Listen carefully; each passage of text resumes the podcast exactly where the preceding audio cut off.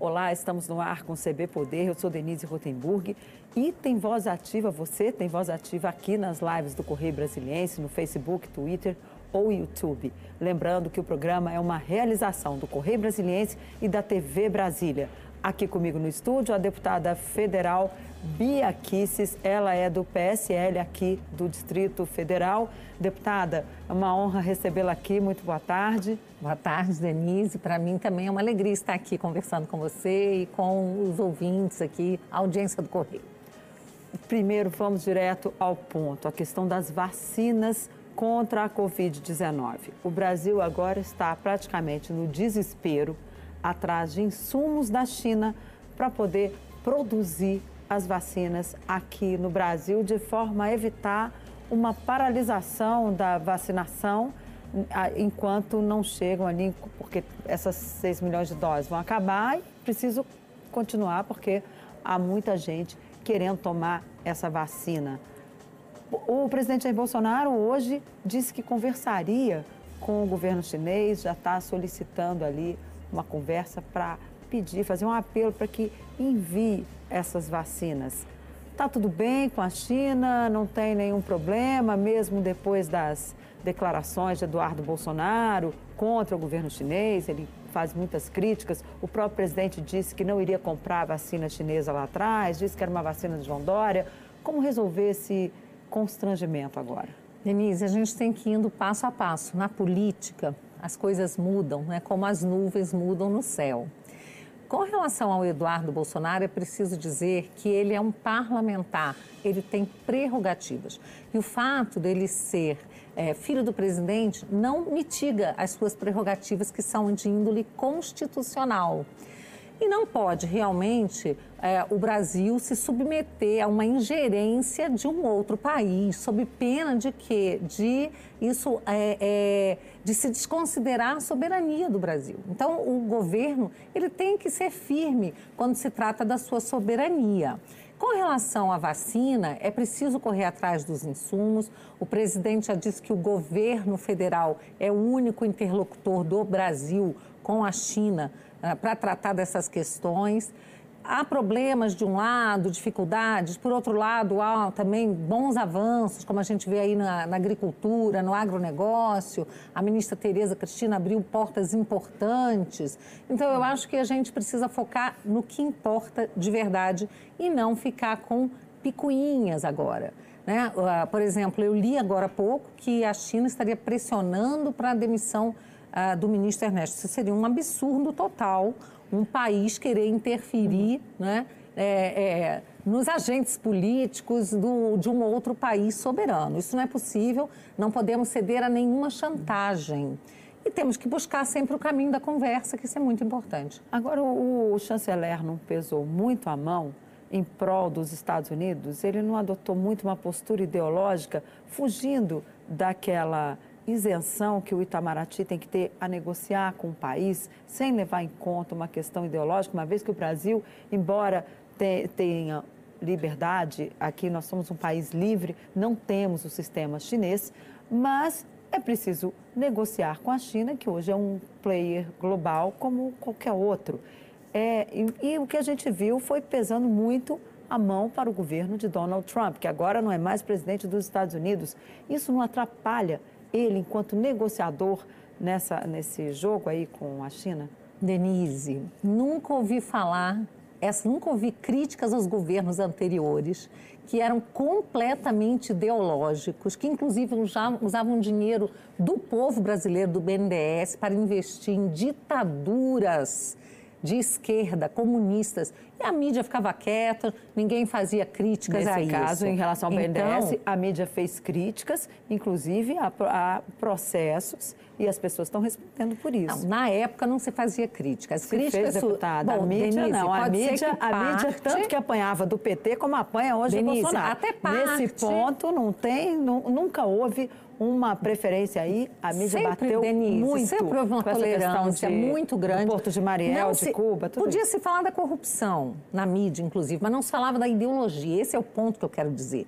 Podia se dizer, olha, corrupção aqui e ali, aí a mídia realmente falou muitas vezes, mas da ideologia eu nunca ouvi uma crítica. E, era, e eles eram movidos à ideologia, a ideologia comunista, a ideologia da esquerda, socialista, que sempre privilegiou os regimes ah, totalitários né, de esquerda. Então, é natural, né, com um governo novo, que trouxe uma nova proposta e uma vontade do povo de se aproximar de Israel, de se aproximar dos Estados Unidos, era natural que isso fosse feito. Né? Uhum. Agora, alguém pode achar, ah, o ministro pesou um pouco a mão. Se pesou, agora você senta para conversar de novo em outras bases, tendo em vista que a mudança no cenário internacional, de certo, vai afetar né, o, toda a política externa aqui, mas não ao ponto de se querer uh, dizer, ditar quem pode ser ministro ou não aqui. O ou ministro, seja, um país e tentar, tentar isso dizer não se pode admitir de forma alguma. Isso o governo vai admitir. É, Denise, que o governo Bolsonaro negociou com a China. A ministra Tereza esteve lá, claro, o presidente, o presidente esteve, lá, lá. abriram-se portas, nunca se deixou de negociar com a China. O que o ministro Ernesto sempre apontou era exatamente a natureza totalitária do regime, dizendo que o Brasil é uma democracia. E fez críticas, sim. E eu concordo com as críticas que ele fez. E eu acho que quem é, aprecia a democracia não pode gostar de um regime, qualquer que seja um regime arbitrário e tirano. Agora, independente disso, a gente faz negócios. Agora, vai ser possível resolver essa questão da vacina?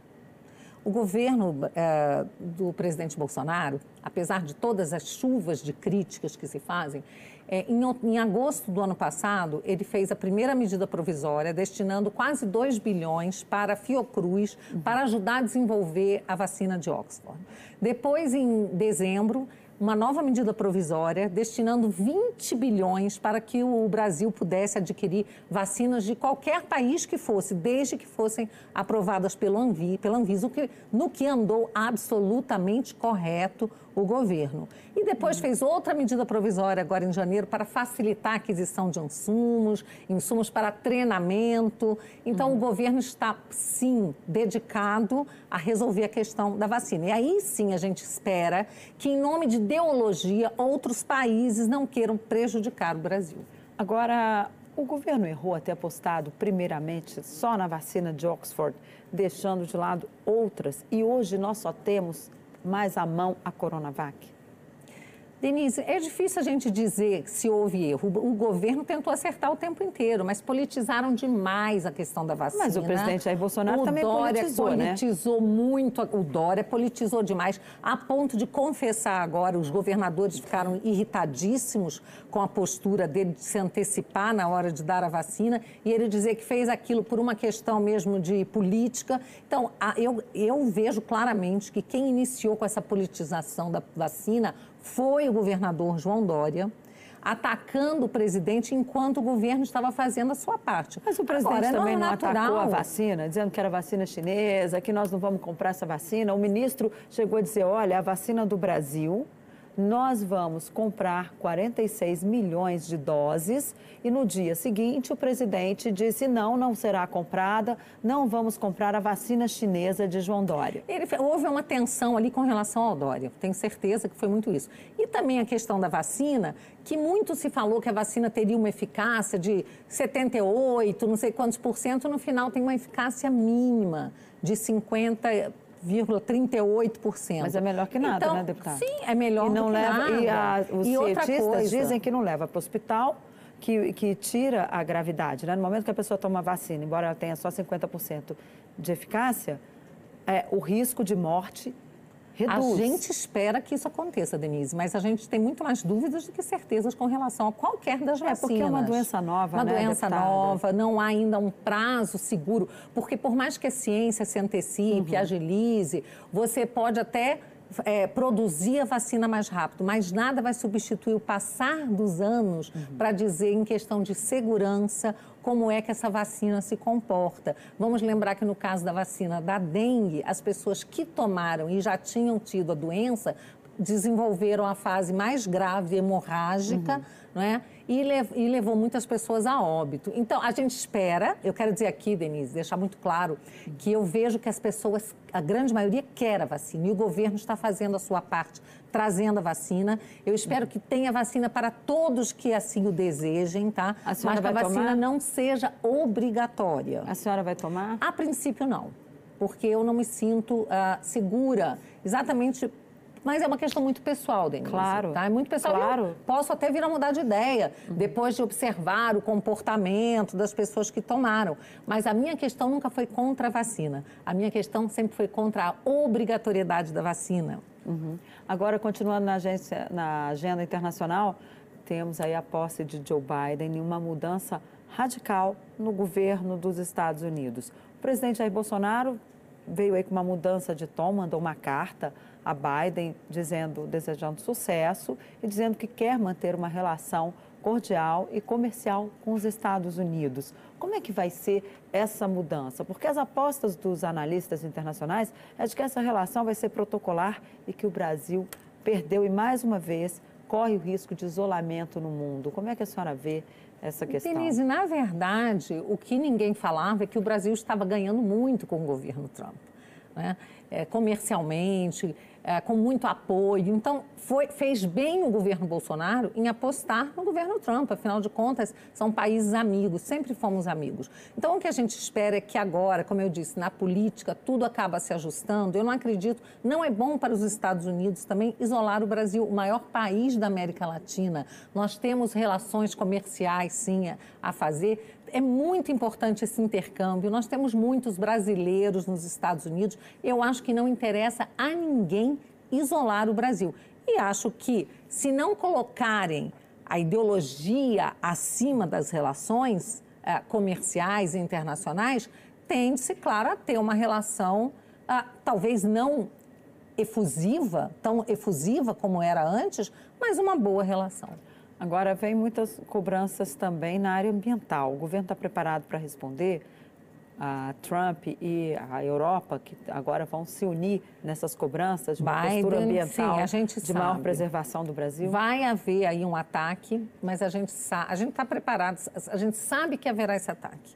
Mas o que eu acho que é preciso é continuar mostrando o trabalho real que é feito e ir desconstruindo a narrativa. Porque essa narrativa de que o Brasil é o país do desmatamento é tudo mentira. Não é? Quando você vai olhar na prática, o Brasil é um dos países que mais preserva. Mas o desmatamento vem aumentando desde 2012. Inclusive, ontem o, o responsável pelo Sensipan esteve aqui no CB Poder e ele disse que, olha, houve um aumento e a gente está tentando ver se consegue uma redução. Estamos trabalhando para ter uma redução para esse número cair na Sabe próxima qual é avaliação. A solução para diminuir o desmatamento é a regularização das terras. O governo tem dito isso. Quando você pode apontar quem é a pessoa responsável pelo desmatamento, quando você pode punir, aí sim você consegue diminuir. O fato é que nós tivemos muita dificuldade, inclusive no Congresso, de aprovar a medida provisória para a regularização das terras. Ah, e isso atrapalhou muito o governo na questão do combate ao desmatamento. O ministro Ricardo Salles sempre fala isso com muita clareza. Eu estou Verdade. completamente convencida de que à medida que nós regularizarmos as terras, nós conseguiremos dar um basta em tanto desmatamento que é feito por pessoas que não têm rosto, não têm CPF, Denise. Esse é o grande e problema. E esse planejamento dessa regularização fundiária, ele já existe, já está sendo feito, o projeto já foi aprovado ou ainda vai ser aprovado? Não, a medida provisória ela foi completamente distorcida é, na, no, no, Congresso. a gente, Congresso. Mas eu tenho certeza, o, o, governo sabe o que fazer, sabe como fazer, mas depende do Congresso. Então vamos ver se agora, nesse ano, a gente um, consegue um Congresso que seja mais amigável e que olhe mais para as necessidades do país Por e falar do povo brasileiro. Congresso mais amigável, estamos aí na fase de disputa pela presidência da Câmara. O PSL está dividido, mas tem uma maioria pró-Arthur Lira ou vai ser ali? Qual é a sua aposta para essa eleição? Denise, o PSL já está registrado no bloco do Arthur Lira porque tem maioria. Contem ele com os suspensos ou não. A maioria existe de fato, né? Mesmo que você ah, não, não, não vai valer a assinatura dos 19 suspensos, o que não faz sentido, porque quando você é suspenso, você é suspenso de atividades partidárias e não da sua atividade como parlamentar. Mas mesmo que se dê essa interpretação prejudicial aos parlamentares, temos maioria sim e já estamos no bloco do Arthur Lira.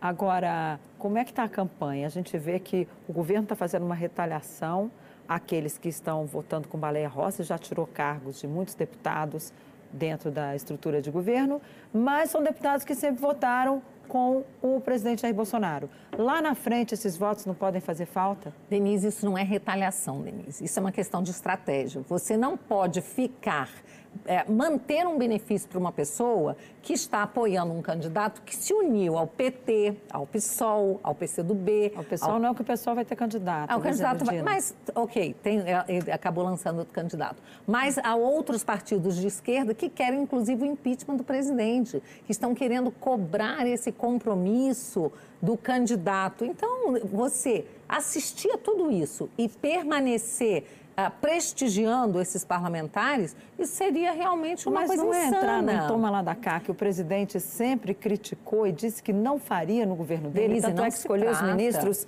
sempre sem, sem consultar os partidos. Denise, não se trata de tomar lá da cá de forma alguma, mas tanto é que os parlamentares uh, sempre receberam muitas emendas mesmo não votando com o governo muitas vezes. O Mas governo... as emendas são impositivas, Agora, né, não só as impositivas, não só as impositivas, nós temos as impositivas e temos as outras, temos as extras, temos várias outras. Mas agora, Denise, não faz o menor sentido, nós estamos numa luta, numa disputa. Você não pode prestigiar quem está do lado oposto, você tem que prestigiar quem está do seu lado, isso é evidente. Depois, passada a eleição, a tendência é que se acomode, porque é muito importante que o Congresso tenha paz, tenha harmonia. Você vai ter aquele grupo que realmente quer atrapalhar o governo, mas eu não acredito que sejam todos que estejam nesse momento com Baleia Rosa. Ok, a gente volta em um minuto com mais CB Poder, que hoje recebe a deputada federal do PSL, Bia Kisses. Voltamos já.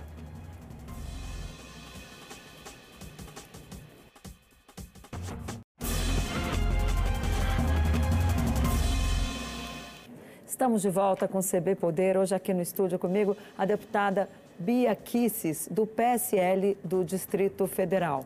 Deputada, a gente falava no bloco anterior da questão da retaliação aos, a, do, aos parlamentares que estão votando em Baleia Rossi na Câmara dos Deputados. A senhora me disse que isso é uma questão normal, porque há aí uma disputa e o governo vai apostar em quem não está, quem não, não fecha aí com uma proposta, por exemplo, de impeachment lá na frente. Mas se houver uma, se por um acaso o governo acabar sofrendo ali uma CPI e o povo for para a rua, ninguém segura impeachment. O presidente Dilma Rousseff também achava que, embora tenha sido adversária de Eduardo Cunha na presidência da Câmara, ela poderia segurar as questões porque ela era governo e todo mundo ia voltar para apoiá-la. E não foi bem assim que aconteceu. A gente já viu o Fernando Collor fez essa mesma aposta, deu errado. O país está pegando experiência aí nessa história de impeachment, né?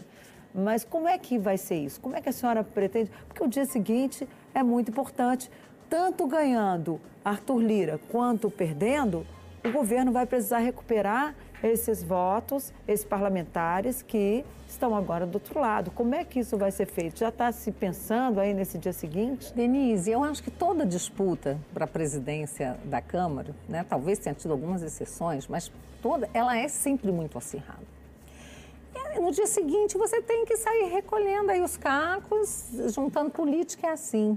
Né? Como dizia o Ulisses Guimarães, né? Uhum. Na política, ninguém pode ser tão seu amigo que não possa virar inimigo, nem tão inimigo que não possa virar amigo. Então, é assim que se faz a política. Nós que, por exemplo, somos é, é, novos deputados de, de, primeiro mandato, a gente tem muita dificuldade com isso, mas a gente tem que aprender a ser mais flexíveis. Né? Mas Sermos o governo não está tratando como inimigos esses deputados que estão lá do outro lado, não está queimando pontes com o MDB da Câmara, por exemplo, Baleia Rossi é o presidente do partido. Mas foi ele que isso se não colocou. Pode dar mas, problema? mas, Denise, não foi o governo que buscou isso. Foi o Baleia que se uniu a Rodrigo Maia numa proposta de oposição ferrenha ao governo. Não foi o governo que buscou isso. O governo queria todo mundo junto, todo mundo é, é, votando e unido pelo Brasil. Então, essa oposição está partindo exatamente daquelas pessoas que a Baleia Rossi, como relatora aí da, da, da PEC 45, era uma pessoa que sempre a gente estava, de qualquer forma, trabalhando junto. Me espantou realmente ver a forma como ele está é, unido ao Maia, por exemplo, fazendo acordo com centrais sindicais. Inclusive, outro dia, preciso dizer aqui que eu sou uma pessoa que não agrido ninguém, eu debato ideias, Denise. Inclusive, uhum. quando eu trato de Supremo, eu sempre debato ideias. Eu ataco ah, certas posturas. O mérito. O mérito, eu não ataco as pessoas. Eu levei uma paulada do Baleia Rossi, porque eu postei uma foto dele que ele havia postado com as centrais sindicais e coloquei. Eu penso que dar força de novo às centrais sindicais seria um retrocesso para o Brasil, seria uma lástima. E vocês, o que pensam? Ele me responde dizendo que você é uma das pessoas, é por sua causa que eu quero ser presidente da Câmara, você é uma das pessoas, você não aceita diálogo, você não aceita ciência, espero que você se responsabilize pelos seus atos. Eu, eu respondi para ele, olha, muito covarde, vergonhoso, vergonhoso o seu ataque à minha pessoa. Eu não te ataquei. Eu falei da questão das centrais sindicais, né, que você está buscando o apoio deles. Né?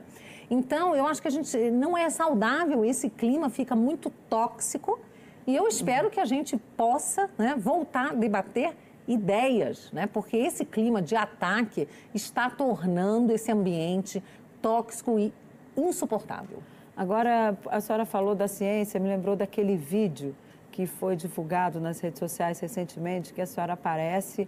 É, o vídeo defendia ali um tratamento precoce, que a gente vê o Ministério dizendo que não existe hoje um tratamento precoce, inclusive no domingo, quando a Anvisa tratou das vacinas, foi dito com todas as letras que não existe tratamento precoce para a Covid-19. Como é que a senhora vê? Inclusive ali é, as pessoas apareciam tirando as máscaras, o que passava a ideia de que havia uma, enfim, ali uma, uma indução que as pessoas não usassem máscara num momento em as autoridades de saúde dizem para usar a máscara em determinados casos. Aliás, os Estados Unidos acaba de tornar o uso de máscaras obrigatório. É, como é que a, senhora viu aquele vídeo? Veio no momento errado? Denise, como é coincidiu é de ser, né, desse, uhum. desse vídeo ser lançado logo, é, um pouco antes, algumas horas, algum dia antes, da questão de Manaus ter... De estourar a questão é, do cilindro. Estourado, de, essa questão, mas são coisas diferentes. Manaus, o que está faltando as pessoas estão morrendo não é por falta de máscara ou por falta de nada, é por falta de oxigênio. As pessoas estão morrendo asfixiadas. Isso é uma coisa muito triste, muito triste, lamentável, né? E nós temos que todos, né, é, manifestar nossa solidariedade ao povo de Manaus. Inclusive, eu estava acompanhando uma pessoa conhecida minha lá que estava sem oxigênio e eu tentando ajudar à distância. E muito triste a situação lá. A questão da máscara, eu sou autora de um projeto de lei para tirar a obrigatoriedade da máscara. Aí, quando você fala da ciência, existe tratamento precoce, não existe tratamento precoce? Denise, eu convivo com muitos médicos que dizem que fazem tratamento precoce com muito sucesso, sim. Então, não existe tratamento ou atendimento? Tratamento precoce. A pessoa começa os primeiros sintomas, tá? Já come... E tem outras coisas que você pode fazer, como manter a sua taxa de vitamina D elevada, tomar sol, fazer uhum. exercício para você ter mais imunidade. E tudo isso está sendo extirpado quando você obriga as pessoas a ficarem em casa, não deixa as pessoas fazerem um exercício ao ar livre. Então tem muita coisa errada. Eu não acredito, sinceramente, eu acho assim, a máscara ela pode fazer uma barreira, ela pode fazer uma barreira, mas ela não impede a contaminação. E tem um detalhe: eu sou totalmente favorável às máscaras que são para pessoas que estão infectadas ou pessoas que trabalham com a saúde, médicos, enfermeiros, qualquer profissional da saúde em ambiente hospitalar. Se uma pessoa estiver infectada, ela deve usar máscara sim. Aliás, eu defendo máscara até para quem está gripado. Acho que a máscara, nesse caso, se ela ajudar você que está espirrando a não ficar contaminando as demais pessoas, ótimo. Mas eu não defendo a máscara em tempo integral, tá? E o vídeo, ele tinha uma missão, falar do tratamento precoce foi um vídeo, essa foi a ideia de 100 médicos. 100 médicos se uniram e perguntaram se eu toparia aparecer num vídeo que falasse do tratamento precoce. Eu concordei e a minha participação foi segurar a Constituição, porque a Constituição está sendo completamente é, é, estuprada Tá? Quando você vê, por exemplo, mulheres na praia de biquíni, homens na rua, numa praça, se exercitando sozinhos, sendo algemados e presos. Quando você vê uma pessoa precisando trabalhar e ter a sua loja lacrada, sem que tenhamos, é, decretação de estado de sítio, é, aquelas é, previsões constitucionais para que você possa mitigar os direitos. Então, eu sou uma defensora das liberdades, uhum. Denise. Vou, Vou falar... continuar defendendo as liberdades, vou continuar lutando contra todo tipo de tirania. O procurador Augusto Aras citou num, num documento, uma nota, que o estado de calamidade é a antessala do estado de defesa. Meio que ali deu, deu uma brecha que isso poderia ser aplicado lá na frente. Como é que a senhora vê isso? Antessala é uma coisa, né? Na hora que você está na antessala do seu dentista, ele não está obturando seu dente. Então, eu acho que se é uma antessala, pode ser uma preparação, mas aí você precisa passar para aquele estágio em que tá uma, tem uma previsão constitucional. Senão, Denise, fica muito fácil você mitigar direitos e garantias fundamentais sob qualquer desculpa. Não é possível, tá? Quando nós votamos nos, nesses representantes, prefeitos, governadores, presidentes, nós não votamos para que eles nos trancassem em casa, nós não votamos para que eles tirassem nossos direitos e garantias constitucionais. As nossas garantias estão na Constituição. Então, se for para mitigar, vem. se for para mitigar os nossos direitos, que façam de acordo com o que está previsto na Constituição, porque não está lá à toa. Está lá exatamente para tempos difíceis. Se estamos em tempos difíceis, é mais um motivo para cumprirmos as leis e, Constitui e a Constituição. Eu vou continuar defendendo os direitos garantias individuais, Denise, mesmo estando sob ataque, um, um ataque absurdo, um ataque que eu diria que é nojento por parte de pessoas, tá? Vou processar o Felipe Neto, que fez a gracinha de dizer que eu tinha sangue nas mãos no caso de Manaus. Isso é de uma irresponsabilidade. Uma pessoa que tem muitos uh, seguidores que começaram a me atacar. Isso não vai ficar barato uma coisa é você ser uma pessoa pública, uma figura pública, sujeita a críticas. Isso eu, não tem problema nenhum com isso. Okay. Outra coisa é as pessoas ficarem te chamando de assassina, genocida, te acusando de algo sobre o qual você não tem okay. a menor responsabilidade. Ok, deputada. Muito obrigada pela sua presença. Infelizmente, o nosso tempo acabou. O CB Poder fica por aqui. Obrigada pela sua companhia. Até a próxima. Tchau.